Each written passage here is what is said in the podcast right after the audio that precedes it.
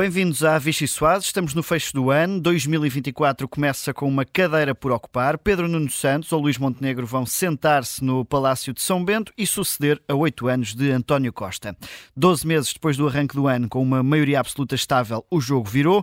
Luís Montenegro apanhou uma via rápida para essa travessia no deserto e Pedro Nuno Santos passou ao lado de uma carreira como comentador. Mas antes de um destes ocupar o lugar mais desejado pelos líderes do PS e do PSD, António Costa ainda vai mantendo a cadeira quente com desejos para o próximo ano.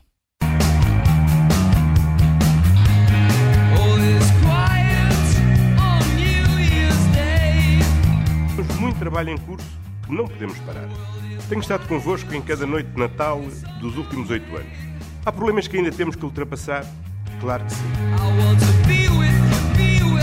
Não desistimos de continuar a melhorar o que há que melhorar, fazer o que está por fazer.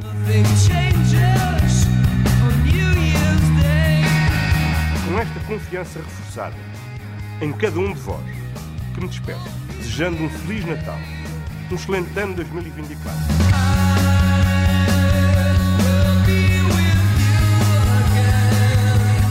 E a certeza de que os portugueses continuarão a fazer de cada ano novo um ano ainda melhor.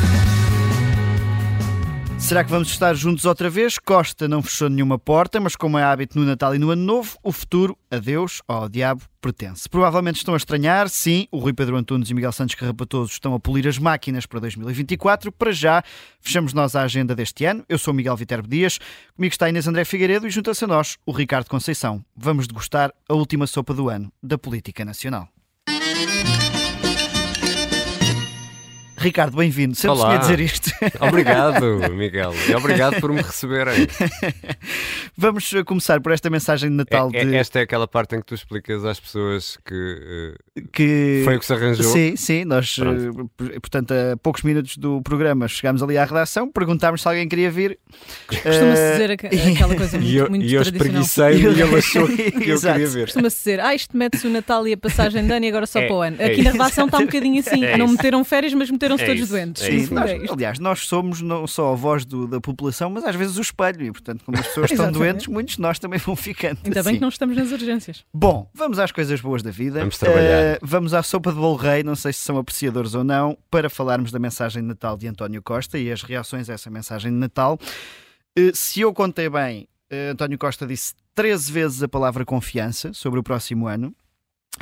Não sei se isto, Inês André Figueiredo, te deixa algum sinal de esperança para 2024. Tinha contado de 11, mas se calhar fiz Foi. mal as contas. Ora, eh, duas ou três coisas muito rápidas. Até Ao primeiro ouvinte o- que responder quantas vezes disse corretamente, há uma garrafa de champanhe. Ora, eu acho que neste Natal, ou nesta mensagem de Natal, e, e se virmos bem, desde que António Costa conseguiu esta maioria absoluta que agora caiu por terra, eh, a esquerda e a direita conseguem uma coisa muito pouco comum, que é unir-se e ter uma reação quase em uníssono a tudo o que o primeiro-ministro ainda em funções disse. E foi o que aconteceu exatamente nesta mensagem. Em resumo, Hum, a conclusão dos partidos é que António Costa está fora da realidade, não percebe nada do país real, o que diz não bate certo com a vida das pessoas, isto são tudo citações. E por isso não tem soluções, ah, apenas quer dar continuidade ao aquilo que a oposição considera que tem sido mal feito. Em boa verdade, e olhando para aquilo que tem sido feito, todo, que tem sido noticiado todos os dias, não só diria que a oposição está numa ótima posição para fazer campanha, com todas as possibilidades de apontar a este ainda governo pelo estado da saúde, da habitação, tudo aquilo que temos visto, como isto pode ter um impacto ainda maior quando é dito por todos ao mesmo tempo e com a mesma linha de pensamento, e que foi isso que aconteceu hum, nestas reações à, à mensagem de António Costa. Já agora, e pegando nessas não sei quantas vezes que António Costa disse a palavra confiança na mensagem Natal, Uh, Parece-me também importante referir, agora que estamos a fazer quase um balanço do ano, que as sondagens estão a dar-lhe força para que mantenha uh, este discurso de que nem está, não está tudo bem, mas que há espaço para melhorar, porque de facto a oposição tem argumentos, tem usado esses argumentos, mas pelos vistos ainda não chegam nem para convencer a maioria dos portugueses, nem chegam para que as pessoas confiem mais no PSD do que no PS. Pelo menos assim, assim as sondagens nos indicam. Vamos ver se as coisas mudam. Também faltam três meses para as eleições e as sondagens também poderão mudar. Ricardo, não sei se preferiste o sozinho em casa na noite dia 25 ou a mensagem de Natal de António Costa. Sabes que é muito difícil. Escolher, é uma escolha difícil e as audiências provam, provam que é difícil. É, e, e eu tentei ver um bocadinho dos dois, uh, e já que estamos no programa mais uh, delicioso da política nacional, uh, e pegando na questão do, do da, da sopa de bolo rei, eu estava à espera de brinde e fava no Bolo Rei e nem uma coisa nem outra saíram-nos confianças neste, neste Bolo Rei. Um, Podem ser brindes, confiança é brinde. Sim, mas uh, foi um bocadinho. É daquelas coisas uh, que não servem realmente não. para nada, não é? Porque, não, não são brindes que nós queiramos. Não, fundo. porque olhando para, para aquilo que foi o, a mensagem de Natal do, do Primeiro-Ministro, uh, foi insonsa. Não, não teve sal. Não... Foi, foi bolrinha, foi sem fruta cristalizada. É pá, nem bolrinha. Aquilo foi uma coisa, foi assim uma espécie daquela aquela última filhó que fica no, no, na, na, no centro da mesa, já assim um bocado espapassada, sem, sem brilho, sem, sem sabor, sem, sem nada, isso depois refletiu-se, obviamente, na, na, nas reações. Sendo aquela que presumimos, atenção, presumimos, porque neste. Uh, neste programa não nos deitamos a adivinhar o que vai o futuro e já percebemos que na política quem adivinha erra. Um, aquela que será a última das mensagens de Natal do Primeiro-Ministro António Costa, com o país no estado em que está, obviamente ele te, o Primeiro-Ministro tem outra visão que não tem, a oposição não tem, mas seria de esperar um bocadinho mais de, eh, de pimenta, mais eh, sal, eh, mais qualquer coisa naquela mensagem de Natal, que foi uma mensagem aparentemente para cumprir calendário. Bom, alguém deve ter pensado, epá, temos que fazer a mensagem de Natal, ainda não fizemos, escreve aí qualquer coisa. E ainda falta dizer... despachar isto. Sim, o que é que vamos dizer? Vamos mostrar confiança, nem tudo está bem, mas temos confiança no futuro, temos confiança nos portugueses sabe muito a pouco, é, é, é, pouco, é fraco. Foi mais uh, uma tentativa de defesa desse legado do que propriamente olhar para, para este último ano que passou oh, Miguel, com estas dificuldades. Deixa-me só dizer uma coisa muito rápida, estava-me a lembrar daquele, daquela publicação que a JS fez, Sim, onde atribuía aos pratos, aos partidos. Onde o PS era o bacalhau, exatamente, o PS era o melhor tudo, exatamente. E o bolo rei era o Chega. E acho que esta sopa realmente faz todo sentido porque eles diziam, uh, há mais de 50 anos quase ninguém gosta de frutas cristalizadas, mas ele está sempre no, está sempre no, no centro da mesa. Por isso acho que faz aqui sentido. Isso, isso só revela uh, que a juventude não come as, as frutas cristalizadas que deve, porque há fruta cristalizada muito boa, acreditem, e há disponível no mercado. eu por acaso também não sou fã. É, porque ainda não comeste a certa. Mas eu achei só curioso na mensagem a questão das contas certas que tanto dava como recado interno para o PS, para Pedro Nuno Santos, que era desacelerar um bocadinho esse ritmo, como dava uh, como bicada ao, à direita desse, do PS, agora poder reclamar essa, essa bandeira das, das contas certas uhum. e, portanto, era uma, uma mensagem com sentido duplo que António Costa uh, conseguiu aproveitar uh, para dar nessa, nessa mensagem de Natal, uh, nesta última mensagem de, de Natal. Seguimos para a sopa azeda. Inês André Figueiredo, uh, sobre Iniciativa Liberal e o Chega, uh, porque foi um dos assuntos que versaste nesta tua semana entre Natal e Ano Novo. Mudanças de vida, lá está. Mudanças de vida e há gente, que, há gente que da Iniciativa Liberal mudou de vida. É, é isso mesmo. Uh, eu gostava só de voltar aqui um bocadinho atrás para dizer que nos últimos meses temos assistido a vários membros da Iniciativa Liberal a deixarem o partido e não só saem, como fazem questão de mostrar que saem num ataque uh, constante à falta de democracia interna ou à alegada falta de democracia interna. Batem com a porta para se ouvir. É? Exatamente, batem na porta, pela porta, fizeram-no principalmente 25 de abril e 25 de novembro, houve aí dois momentos marcantes, que são dois momentos marcantes para o país e para a iniciativa Se fizeram liberal. a 25 de dezembro também é um padrão. Não, não, não, não, é, não é por aí. acho que não, acho que não. Mas eu tentei fazer esta parte agora depois do Natal. Uh, depois daquela convenção que ficou marcada para a história, daí ela há claramente uma linha contra a, a, liderança que se tem feito ouvir, mas também há muitos que têm não só optado por sair, como têm, como têm optado por entrar no Chega ou por pelo menos estar a colaborar com o Chega, e foi isso que, que noticiámos uh, esta semana. Ora, deixem-me deixar aqui uma ressalva: não é nada estranho que haja pessoas que optem por mudar de partido, muito pelo contrário, na própria iniciativa liberal, o que não falta são pessoas que, que mudaram de partido ao longo da vida, uh, muita gente do PSD, principalmente, e do CDS. A questão aqui. E, e aquilo que nos levou a, a fazer este trabalho foi tentar perceber como é que um liberal se sente bem num partido conservador como o Chega. Uh, e aqui percebemos que há várias opiniões. Porque um liberal é em toda a linha. Exatamente, como, dizia, como dizia aquela intervenção viral. Exatamente. Por falar em gripes. Ana Madalena Leitão, que eu ontem fui recordar quem era esse membro da Iniciativa Liberal. Liberal não é conservador, liberal é em toda a linha.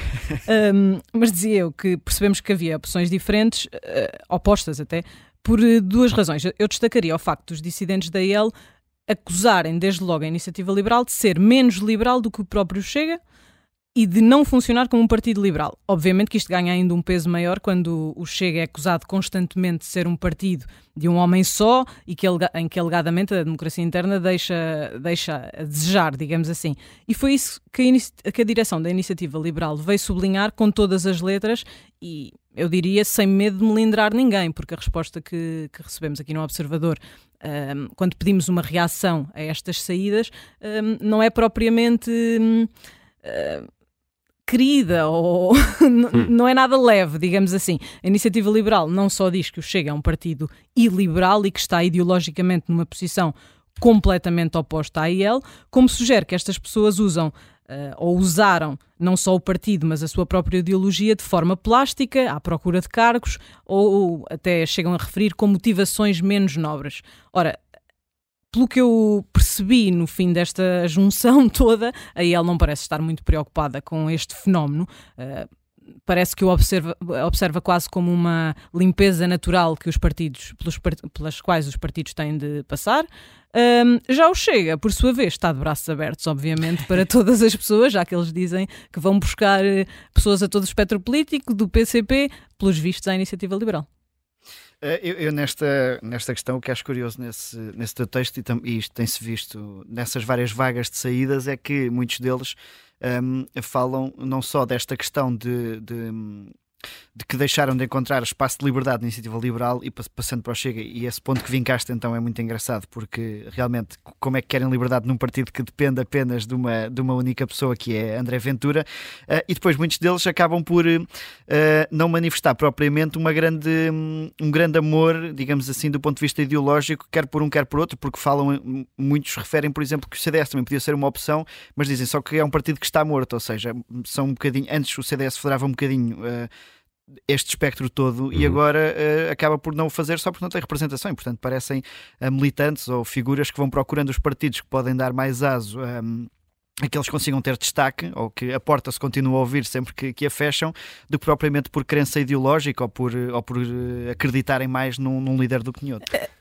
Deixa-me só deixar aqui um, um, uma ressalva. Uh, na verdade, nós sabemos que a iniciativa liberal, uh, apesar de mostrar que está a crescer há vários anos e prevê-se que cresça também nestas eleições, uh, nada tem a ver com o crescimento do Chega. No Chega haverá espaço para muito mais cargos, para muito mais deputados, a longo prazo até para muito mais pessoas, por exemplo, a nível autárquico. E isto Sim. pode ou não pesar na, na opção de uma pessoa que está realmente a querer entrar na política ou a querer manter-se na política.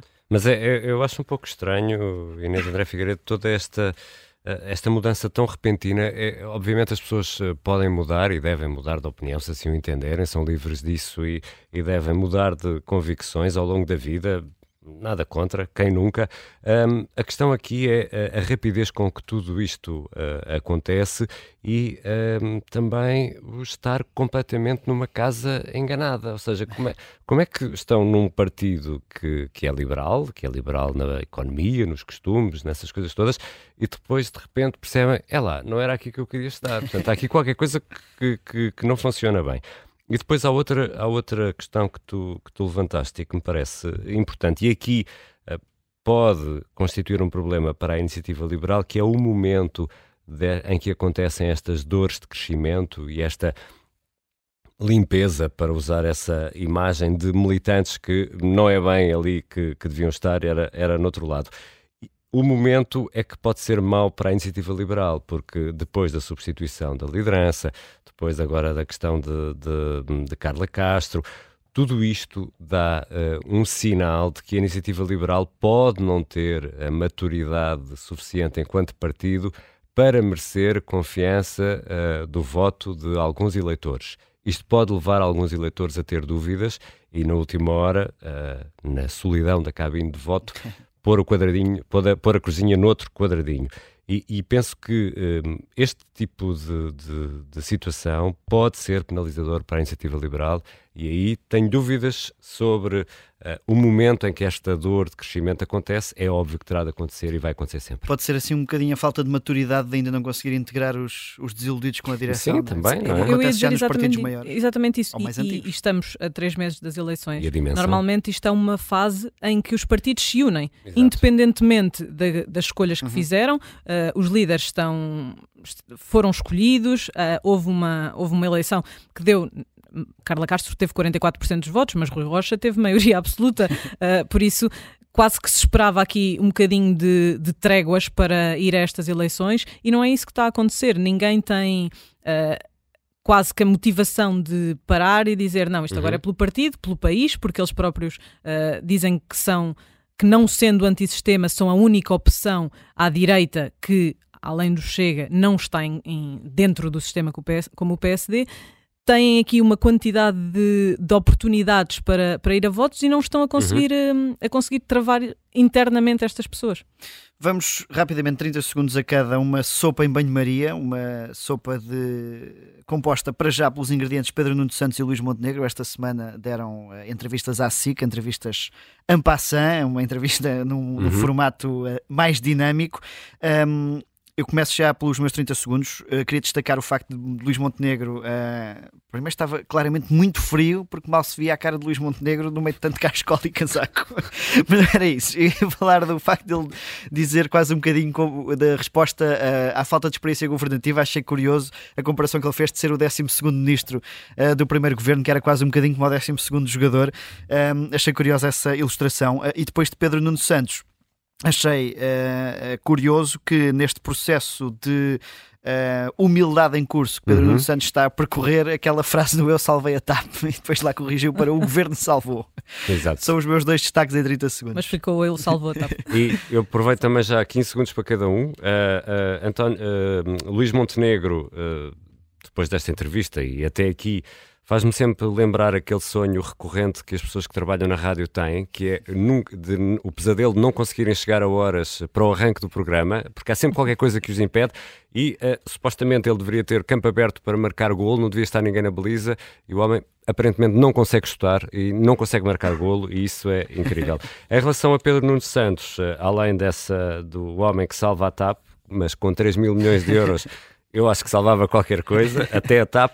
Um, noto que está disponível para debates e acho que isso é uma evolução positiva. Sim, faça a campanha. Eh, já que a sopa era a aquecer, eu vou realmente voltar ali à questão do casaco, porque Pedro Nuno Santos até pediu um casaquinho a meio da entrevista, uh, além de Luís Montenegro nunca ter tirado o cascol. Se calhar Marcelo Rebelo de Sousa sabia que nenhum dos candidatos a Primeiro-Ministro estava preparado para uma campanha em janeiro e foi por isso que a tirou ali para março. Uh, mas só uma comparação muito rápida. Uh, Pedro Nuno Santos que nessas tais entrevistas em andamento andou a cumprimentar toda a gente entre perguntas, até uma professora com quem falou uns segundos, mas foi estando sempre a fazer aquele sinal de ficha, dizer bom dia. Luís Montenegro continua realmente igual a si próprio, que manteve uma linguagem muito normal e já agora não sai do registro que habituou os, os portugueses desde que é líder do PSD, mas eu gostava de perguntar a Luís Montenegro, será que vamos ver o Luís Montenegro líder parlamentar até 10 de março ou se vamos manter aqui este líder uh, do PSD até essa altura? Uma dúvida para acompanharmos nos próximos meses. Daqui a poucos minutos, na segunda parte, entrevistamos o vice-presidente do CDS, Paulo Núncio.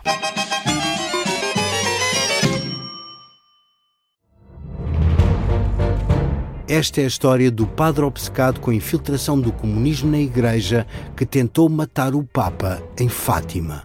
Que raio de coincidência! No dia 13 de maio. E, a partir desse momento, o Papa Voitila nunca mais deixa de olhar para Fátima. Episódio 1 O Anticristo, em Fátima. Matar o Papa é uma série para ouvir em seis episódios e faz parte dos Podcast Plus do Observador. Um novo episódio a cada terça-feira.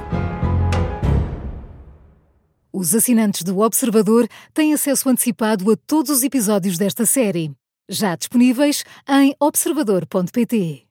Os Podcast Plus do Observador têm o apoio da Kia. Bem-vindos à Vichy Soase. Comigo está o Ricardo Conceição e a Inês André Figueiredo. Hoje recebemos Paulo Núncio, vice-presidente do CDS. Desde já, obrigado pela disponibilidade. Uh, Obrigado, eu e boas festas. Obrigado. Com, boas a, festas. com a Aliança Democrática, o CDS assegurou um regresso ao, ao Parlamento. Esta foi a forma que o partido arranjou para não correr o risco de desaparecer de vez? Olha, em primeiro lugar, muito obrigado pelo convite. É sempre um prazer estar aqui na, na Rádio Observador. Eu penso que uh, o CDS foi claro nas suas uh, intenções. Ao contrário do que diziam 95% dos comentadores, o CDS sempre disse que estava uh, cá, que estava confiante que iria crescer, que iria voltar a eleger deputados e chegar à Assembleia da República, quer fosse em listas próprias, quer fosse em coligação. Eh, foi feito um trabalho eh, muito profundo nos últimos dois anos, que passou por uma reestruturação financeira, por uma reorganização de bases do partido, e o partido está hoje preparado para voltar novamente a crescer, eleger deputados e voltar à Assembleia da República. Mas não corre o risco de se tornar eh, numa espécie de verdes, mas do PSD? Não, o CDS tem 49 anos, tem um ADN muito específico, é um partido uh, da direita social, um partido da direita competente, civilizada, que faz falta a Portugal e por isso esse risco, evidentemente, que não existe. Uh, Deixe-me dizer, ainda a propósito da, da, da última questão, que eu lembro-me de um partido aqui há dois anos dizer com arrogância e, e, sem, e sem respeito pela história do CDS uh, que iria uh, ocupar a sede do nosso partido. Pois bem, enganaram-se e enganaram-se redondamente. Está a referir-se ao Chega. O CDS está cá, o CDS vai voltar a crescer, vai voltar a eleger deputados e não me parece que vá para o lado do Caldas mas qualquer na, outro partido. Mas na coligação não, não, vamos ficar a saber bem qual é que será o peso uh, do CDS, ou o peso que o CDS mantém ou não na sociedade portuguesa.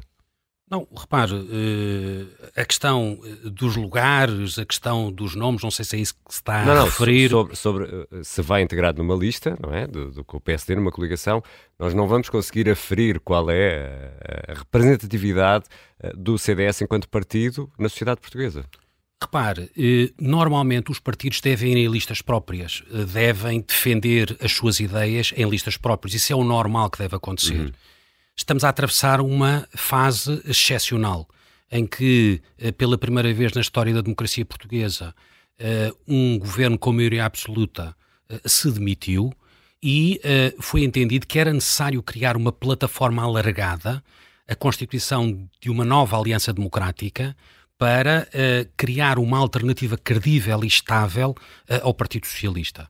E por isso, nesta altura excepcional, os dois partidos entenderam que era importante criar esta aliança e esta aliança é o único voto que pode mudar de governo.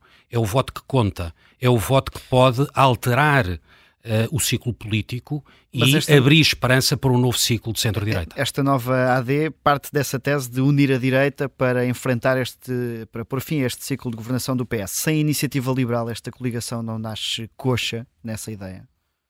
Pelo contrário, a, Aliança Democrática eh, é uma marca eh, política muito poderosa que traz à memória dos portugueses um projeto reformista, um projeto competente, um projeto de desenvolvimento económico, um projeto de justiça social.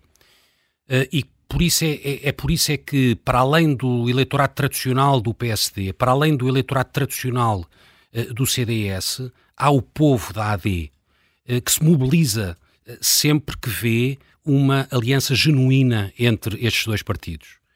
Uh, é por isso que uh, o PS foi sempre derrotado pela AD em legislativas e eu estou absolutamente convencido que a AD vai ganhar novamente ao PS nas próximas eleições. Mas a Iniciativa Liberal, uh, inicialmente falava-se que poderia estar incluída nessa coligação. Não aconteceu porque o próprio partido se colocou fora. A questão é, é se não fica aqui um, um, por preencher um espaço que pertencia à iniciativa liberal e que, na verdade, eh, estava pensado para pertencer a esta nova AD. Repare, nós temos que respeitar as decisões dos vários partidos. A, Iniciativa Liberal decidiu não participar neste esforço conjunto pré-eleitoral Uh, uh, juntamente com o, o, PSD e o CDS. É uma decisão legítima. Eu acho que, eu acho que fazem mal. Eu acho que uh, faria sentido que participassem nesse, nesse esforço. Mas os, e acho, os aliás, deixe-me dizer. Legítimos? Deixe-me, não sei, são decisões que a Iniciativa Liberal terá que decidir, já decidiu e nós aceitamos. Acho, no entanto, que correm um risco sério. E um risco sério é que os eleitores liberais olhem para a nova AD e vejam na nova AD a alternativa credível uh, ao Partido Socialista e votem na AD, não votem na Iniciativa Liberal. Uh, Mas também sabem acho... que depois de 10 de março, se for preciso, toda a gente se entende, ou não? Enfim, vamos ver como é que serão os resultados uh, uh, e vamos ver. Estou, estou a falar da iniciativa liberal e a Com certeza, mas quer dizer, mas isso é, é futurologia, a ver, vamos. Uh, o que é que os resultados, o que é que o povo, o que é que a votação do povo vai dizer. uma coisa eu sei, a Aliança Democrática é a alternativa ao PS, é o voto que soma é o voto que permite mudar de governo e por isso todas as pessoas que quiserem derrotar o Partido Socialista devem votar na Aliança Democrática. Até porque, e gostava de falar um pouco sobre isso também, se me permitirem, uh, o balanço uh, do, do, do, governo socialista e aquilo que o, o PS tem para oferecer no presente e no futuro aos portugueses é muito mau.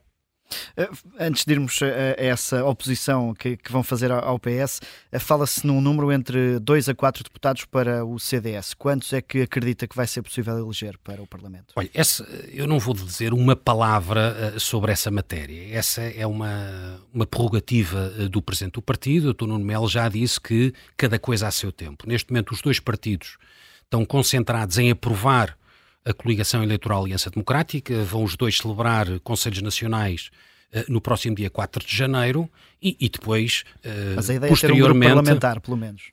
Posteriormente, saber-se-ão os uh, termos do acordo e os nomes que vão uh, integrar. Paulo Núncio que será, um, integrar, será um desses deixa, nomes? Deixe-me só terminar esta, esta frase Com que me parece importante. Uh, o que eu lhe posso dizer é que o acordo é um acordo bom para o PSD, é um acordo bom para o CDS, mas acima de tudo é um acordo bom para o país. Porque passamos a ter uma alternativa credível ao PS. As pessoas que querem uh, mudar a página Uh, uh, têm neste momento uma alternativa que se chama Aliança Democrática, Paulo... com toda a credibilidade que o... a Aliança Democrática tem. E o Paulo Núncio é um desses que vai figurar num, num lugar elegível?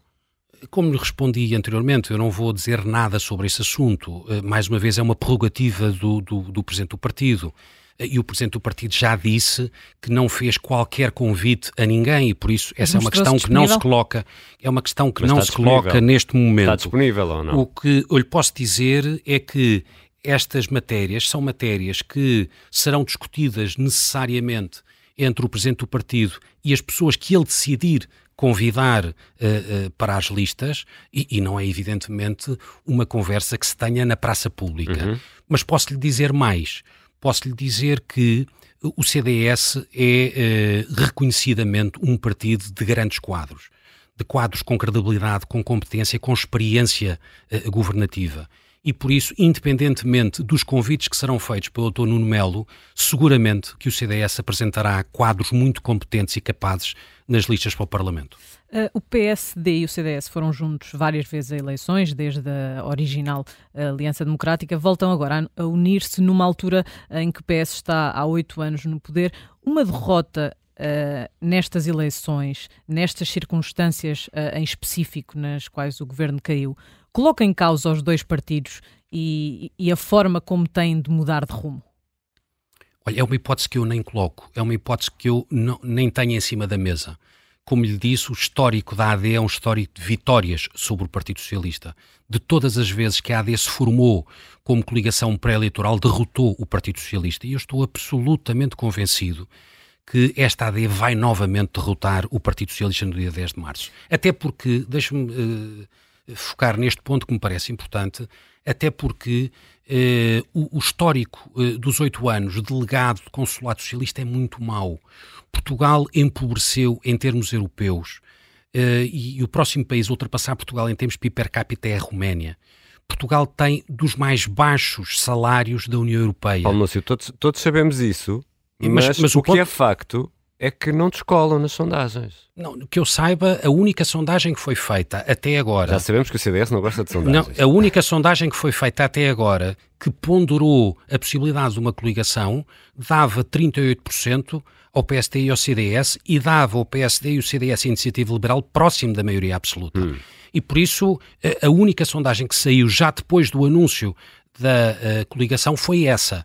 Uh, e eu estou convencido, e eu estou convencido, sim, e eu estou convencido que a dinâmica da AD é uma dinâmica muito poderosa, como lhe dizia, existe um mas isso, povo Mas isso não se sente, Paulo Núcio. Isso não se sente. Ah, mas eu acho que se vai sentir durante a, campanha, sim, durante a, campanha, e acho que essa dinâmica vai com certeza uh, aparecer. Não, mas não Agora, acha estranho que não se, não se sinta isso numa altura em que teve oito anos de governo socialista, em que segundo o que diz a oposição ao Partido Socialista, eh, há, um, uma coleção de erros. O protagonista eh, do, do, Partido Socialista tem uma coleção de erros que já uh, admitiu em público. Não era de esperar uma cabazada? É que não se sente isso em lado nenhum eu cabazado ou não, depende da definição de cada um para cabazado. Claro, o, pelo, o menos, eu, pelo menos 3 a 0. Não é? o, que eu, o, que eu lhe quero dizer, o que eu lhe quero dizer é que estou absolutamente convencido que a AD vai ganhar. Repare, a coligação foi anunciada na passada quinta-feira, tem uma semana. Eh, vamos esperar pelos próximos tempos. Não foi ainda nem aprovada pelo, pelos partidos que a vão compor. Agora, há, há um ponto que referiu e que é muito importante. Para além de o balanço ser muito negativo, o balanço da governação socialista. Aliás, os estudos da opinião dizem eh, que eh, 70% eh, dos eleitores eh, qualifica de mau ou muito mau o último governo socialista e, por isso, relativamente ao balanço, estamos conversados. O que é que o PS tem para oferecer no presente e no futuro? Tem para oferecer Pedro Nuno Santos. E foquemos em Pedro Nuno Santos. Faz hoje um ano que Pedro Nuno Santos se demitiu por indecente e má figura, como diria Pedro Passos Coelho. Uh, e então uma pessoa que não serve para ministro servirá para primeiro-ministro? Como é que é possível Pedro Nuno Santos pedir a confiança dos portugueses se não foi digno de confiança enquanto era ministro das infraestruturas? Repare, eu assisti a uma recente entrevista de Pedro Nuno Santos na SIC Notícias. Uh, e, Pedro Nuno Santos, para tentar afastar aquela ideia uh, que as pessoas lhe colam de radical, de instável, de pouco preparado, uh, repetiu três palavras: estabilidade, credibilidade e obra feita. Bom, eu diria que se Pedro Nuno Santos tivesse o um mínimo de bom senso, estas seriam precisamente as três palavras que ele nunca usaria numa entrevista: estabilidade Pedro Nuno Santos pertenceu a um dos governos mais instáveis da história da democracia portuguesa. O PS facilitou, Credibilidade. O PS facilitou a vida aos, ao PSD e ao CDS ao escolher Pedro Nuno Santos uh, ao invés de José Luís Carneiro. Eu acho que Pedro Nuno Santos passa, como lhe digo, uma ideia de uh, instabilidade, uma ideia de falta de credibilidade. É, é bom não esquecer, Pedro Nuno Santos tem inúmeros exemplos de falta de credibilidade. Mas seria mais difícil derrotar José Luís Carneiro? Não sei, eu também não me meto na vida dos outros partidos. Digo é que esta, este eh, líder do PS não tem nada para oferecer uh, em termos de estabilidade, credibilidade e obra feita. Estava a falar de credibilidade. Uh, há inúmeros exemplos de falta de credibilidade de, de Pedro Nuno Santos. Eu lembro-me de um uh, que as pessoas é bom que não se esqueçam. Começou por dizer que não tinha nada a ver com a atribuição da indenização de 500 mil euros a Alexandre Reis, administrador da TAP. Pois no final veio-se a saber que foi ele próprio a autorizar pessoalmente aquela indenização e ainda por cima por WhatsApp. Está a haver um futuro Primeiro-Ministro com este tipo de credibilidade? Eu acho que não é possível. Pois obra feita. Mas qual obra? Não há obra nenhuma feita como Ministro das, Infraestruturas. Quer dizer, não, não, o, o, não foi feito nenhum novo aeroporto e não começaram as obras do antigo. Eh, não há uh, alta velocidade, nem muito menos uh, comboios normais no interior do país. O país não está ligado ferro, em termos ferroviários uh, a Madrid e a, e, a, e a Paris. Há um caos absoluto na habitação. E a única coisa que fez, e a única coisa que fez foi injetar 3.2 mil milhões de euros para financiar uma nacionalização ideológica da TAP e agora quer reverter para novamente privatizar a empresa. Por isso, não, não há obra nenhuma, não foi feita nenhuma obra. Eu diria mesmo que Pedro Nuno Santos é provavelmente o candidato mais mal preparado que o PS alguma vez apresentou ao cargo de Primeiro-Ministro nas eleições legislativas. Deixe-me ir aqui, uh, Paulo Núncio, às questões dos cenários depois de, de 10 de março, porque estamos aqui já a aproximar-nos no fim. A posição da Aliança Democrática quanto ao Chega é conhecida, mas há uma pergunta que uh, pode ganhar importância, que é uh, se for apresentado um governo minoritário, PSD-CDS, que não negocie com o Chega, estão à espera de um milagre para que Ventura viabilize esse governo? Repare, eu acho que se dá muitas vezes demasiada importância uh, ao que diz André Ventura. E há muitas coisas que André Ventura diz que não são para ser levadas a sérios, como, por exemplo, que vai ganhar as eleições ou que vai ocupar a sede de outros partidos. Isso não é nada para levar a sério. Mas há outras coisas que André Ventura diz que devem ser levadas muito a sério e que os eleitores de direita devem ponderar com muita seriedade. André Ventura disse recentemente que eh, não aceita que haja eh, um governo de direita sem o Chega e, se isso acontecer, apresentará uma moção de rejeição ao programa de um governo da AD. Bom, o que André Ventura está a dizer é a pedir a Pedro Nuno Santos, a Mariana Mortágua e a Paulo Raimundo para se associarem ao Chega para derrubar um governo da AD. O que André Ventura está a dizer é a pedir à esquerda e à extrema-esquerda para derrubarem um governo de centro-direita, um governo da ADE. E eu pergunto: alguém acha isto normal? Algum eleitor de direita acha normal esta posição da André Ventura e de, do Chega? Mas não, não... Será que isto é algum projeto válido para Portugal? Eu Mas... diria que não, eu diria que isto aqui demonstra que, em muitos casos, André Ventura é um aliado útil do PS e da esquerda. Mas num cenário de vitória sem maioria absoluta, não compete ao PSD ou ao CDS encontrar essas condições para governar? Como é que vão fazer isso? Vamos governar, se houver maioria absoluta, é simples. Se houver maioria relativa, também é simples. É olhar para a história democrática portuguesa e ver a quantidade de governos de maioria relativa que exerceram funções. Mas e alguns tem deles. De esse governo. E alguns seja deles... Chega, seja o PS. Mas quer dizer, competirá, nesse caso, a Aliança Democrática a apresentar. Mas estão a colocar um o governo... ONU em cima do Chega. O ONU não é de quem venceu as eleições e de quem não consegue uma maioria para viabilizar o governo? Mas isso já foi muito claro e já foi referido e eu não dou mais para esse peditório. Já foi dito mais de 100 vezes que não é não. E por isso os dados estão lançados. se não vencerem, se não forem os mais votados, não formam, não formam governo. Mas isso está dito, uh, quer dizer, eu, eu está ainda dito ontem. não negociam com o Chega. Não está dito o que é que é feito se precisarem do Chega e não negociarem com eles. Mas repare, uh, uh, faremos aquilo que tem que ser feito, que é governar em maioria relativa. É isso que nós estamos a dizer aos eleitores. A Aliança Democrática vai governar, nesse caso, em maioria relativa e por isso não é não. Ponto final parágrafo. Uh, Luís Montenegro já disse que não governa se ficar em segundo. Uh, caso a direita tenha maioria, vê algum inconveniente uh, no regresso de uma figura que possa juntar todas as direitas como Pedro Passos Coelho? Não, como deve calcular, eu não vou especular sobre esse cenário. O que eu lhe posso dizer é que a afirmação de Luís Montenegro mostra uma grande coerência uh, e uma grande dignidade, porque o contrário é que seria estranho. Repare, uh, Luís Montenegro, juntamente com um conjunto grande de pessoas do PSD, do CDS e também outras pessoas fora destes partidos, criticou a solução da geringonça em 2015. Disse expressamente que quem deveria ter governado naquela altura devia ter sido o PSD e o CDS. E teria sido muito bom para o país que isso tivesse acontecido.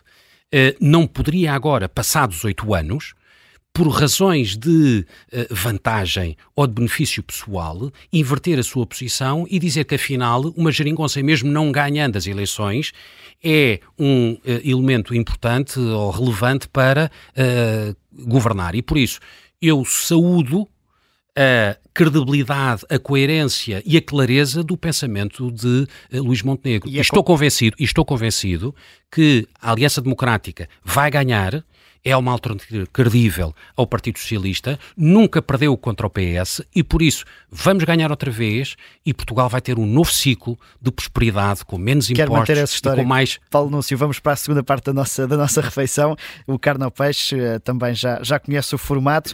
Venha daí então essa trilha para acrescentar uh, emoção a esta escolha. Nuno Melo vai, ao que tudo indica, voltar de Bruxelas uh, e o bilhete dele fica, fica livre. Dava-o a Assunção Cristas ou a Francisco Rodrigues dos Santos? São ambos uh, quadros válidos do CDS, são ambos uh, ex-presidentes do partido uh, que deram muito ao CDS e por isso ficava certamente bem entregue a qualquer Não um. Não quero ver nenhum mais longe do que outro. Ficava entregue bem a qualquer um. Agora vamos imaginar que o Paulo Núncio regressa ao Ministério das Finanças como secretário de Estado e só há duas hipóteses para ministro. Atenção, Paulo, tem que escolher uma. Não, aqui não, não dá para passar. Já fugiu. Fernando Medina ou Mário Centeno? Ui, venha ao diabo e escolha. Tem que ser o Paulo Núcio Vai passar fome. Não, tinha que ser o diabo, tinha que ser o diabo, eu não escolho. Afinal veio o diabo. Inês.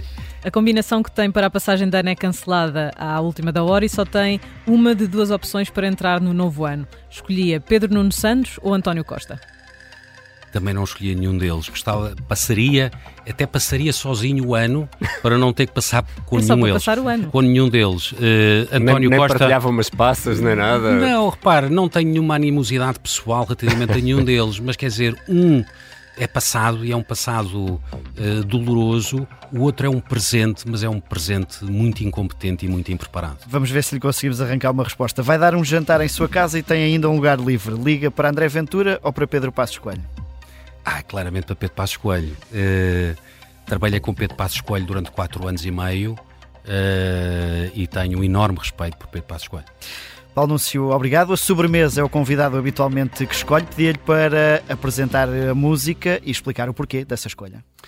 Bom, eu escolhi Money for Nothing, da banda britânica Dire Straits, eh, uma música dos anos 80 que traz à memória muito boas recordações. Um excelente ano 2024 e que o ano 2024 seja de facto um ano melhor do que foi o ano 2023.